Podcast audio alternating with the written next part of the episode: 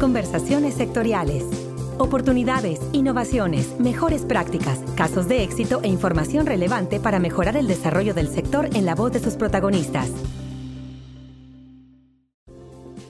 Estrategias promocionales y de negocios de FIRA para hacer llegar la información de los productos y servicios que tiene para productores y empresas en el sector agroalimentario es participar en diferentes ferias y exposiciones, entre las que se encuentra Exposeres. Exposeres es una expo comercial de amplia tradición en el norte del país, organizada por Grupo Ceres, un conjunto de empresas líderes en agronegocios en el noroeste de México que provee soluciones integrales al sector agropecuario, así como servicios logísticos, financieros y tecnológicos entre otros, y que se lleva a cabo en la ciudad de Los Mochis, Sinaloa, en México. De manera que para comentar con mayor amplitud las oportunidades que Exposeres en su edición 2009 ofreció los pasados 4 al 6 de abril de este año y que por supuesto ofrece cada año a sus participantes y visitantes, la entrevista aquí en Conversaciones Sectoriales Podcast es con el licenciado Francisco Franco, gerente general de Exposeres.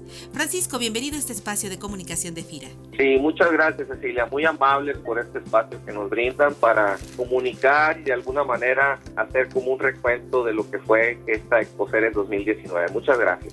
Francisco, ¿qué le parece si nos comenta en principio cómo nace Exposeres y con qué propósito se realiza esta expo comercial y agrícola? Sí, muchas gracias, Silvia. Fíjate que Exposeres nace hace 26 años con la idea de promover la innovación, de promover la tecnología, de promover la profesionalización a través del conocimiento para los productores agrícolas de México. El sentido, el origen, la razón de ser de Exposeres siempre ha sido esta promoción tecnológica y de transferencia de conocimiento para que los productores de todo México crezcan y hagan mejor su actividad. ¿En qué se diferencia Exposeres de otras exposiciones agrícolas y comerciales en el país?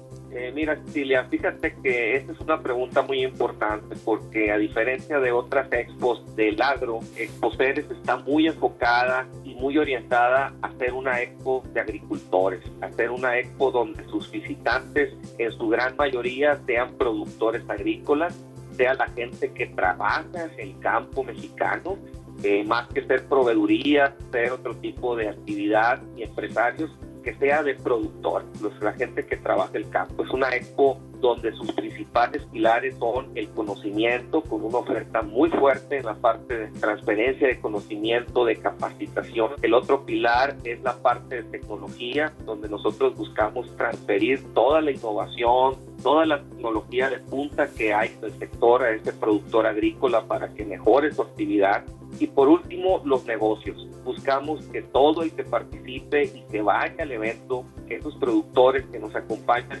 hagan crecer sus negocios, porque finalmente el objetivo de los agricultores es ganar dinero, generar mayor rentabilidad en su actividad con la cual ellos viven y sacan el día a día de su actividad personal. En esta tradición de 26 años en el sector agroalimentario, ¿cómo ha venido cambiando el sector en todos estos años? Y en ese sentido, ¿cuál considera que son los principales retos de productores, empresas y participantes en general de las diferentes cadenas de valor en el sector? Bueno, el sector en 26 años pues ha sufrido muchos cambios relevantes, muchas etapas y ciclos diferentes. Eh, uno de ellos es la parte del cambio climático, cómo se ha comportado hoy por hoy esos cambios tan abruptos y que la agricultura ha sido muy sensible a estos cambios que se están generando en el medio ambiente y en la parte de comercialización, de precios, como hemos visto esas altas y bajas que se han dado. Bueno, eh, podremos hablar de muchas, ¿no? El perfil del productor ha cambiado, eh, cómo esas nuevas generaciones que hoy por hoy ya vienen con más estudios, con, con, un perfil más profesionalizado, vienen más orientados ya a tener una actividad más tecnológica, una agricultura muy encaminada a vivir esa agricultura de la revolución 4.0 en la cual nosotros estamos involucrados. Creemos que ustedes y nosotros como evento estamos muy orientados a que precisamente podamos incrustar al productor, podamos incrustar al agricultor en esa ola nueva que viene de ese 4.0, de esos cambios que nos está exigiendo, porque el reto principal que nos presenta este entorno tan cambiante, tan globalizado, es la innovación y es adaptarnos a las nuevas formas que nos ofrece este entorno tan global. ¿Qué representa para la organización de este evento el que instituciones como FIRA participen y apoyen la organización y difusión de Exposeres? Yo pienso que FIRA y cualquier institución de este nivel son muy valiosas para este tipo de eventos porque nos dan un prestigio importante, nos dan un respaldo muy importante, nos dan background que han venido construyendo una confiabilidad, credibilidad en el sector, sobre todo instituciones tan sensibles como es FIRA, que tienen mucho contacto, mucho apego con todo el sector agro y tenerlas pues nos da mucho orgullo y nos da también a la vez mucha confianza para poder llevar una propuesta nueva y diferenciada a todo el sector agro. Es una suma invaluable, es una suma que creo que, que ha venido haciendo exposeres de estas instituciones y una muestra Espira con muchos años participando y sobre todo con su líder, el doctor eh, Gamboa, que nos ha acompañado durante más de cuatro años participando muy activamente en el evento, eh, impartiendo también conferencias magistrales. Por último, Francisco, eh, la edición número 26, bueno, acaba de terminar, pero ¿qué resultados puede compartirnos con respecto a lo logrado o a lo alcanzado en este año o en años anteriores con la organización del evento?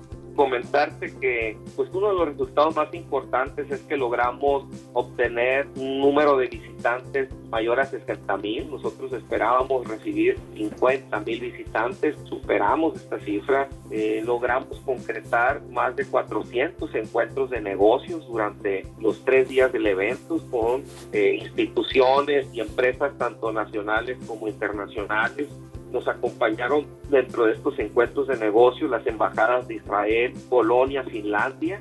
Nosotros estimamos que la derrama generada por negociaciones en el evento debe ser superior a los 2 mil millones de pesos, ¿no? Durante esos tres días, que es un dato muy relevante. Creemos que esta cifra puede aumentar, aún todavía estamos en los datos, son cifras preliminares, ¿no? Nos estuvieron eh, acompañando gente de diferentes países como Argentina, Bolivia, Canadá, Chile, Colombia, Costa Rica, Ecuador, Estados Unidos, El Salvador, Nigeria, Perú, Turquía, Emiratos Árabes, Puerto Rico, entre otros, ¿no? O sea, es un evento muy internacionalizado ya y que eso nos da pues una confianza muy importante en el sector. Eh, por decir algunos datos, más de 430 expositores presentes ahí y uno de ellos y de los más importantes fue FIA.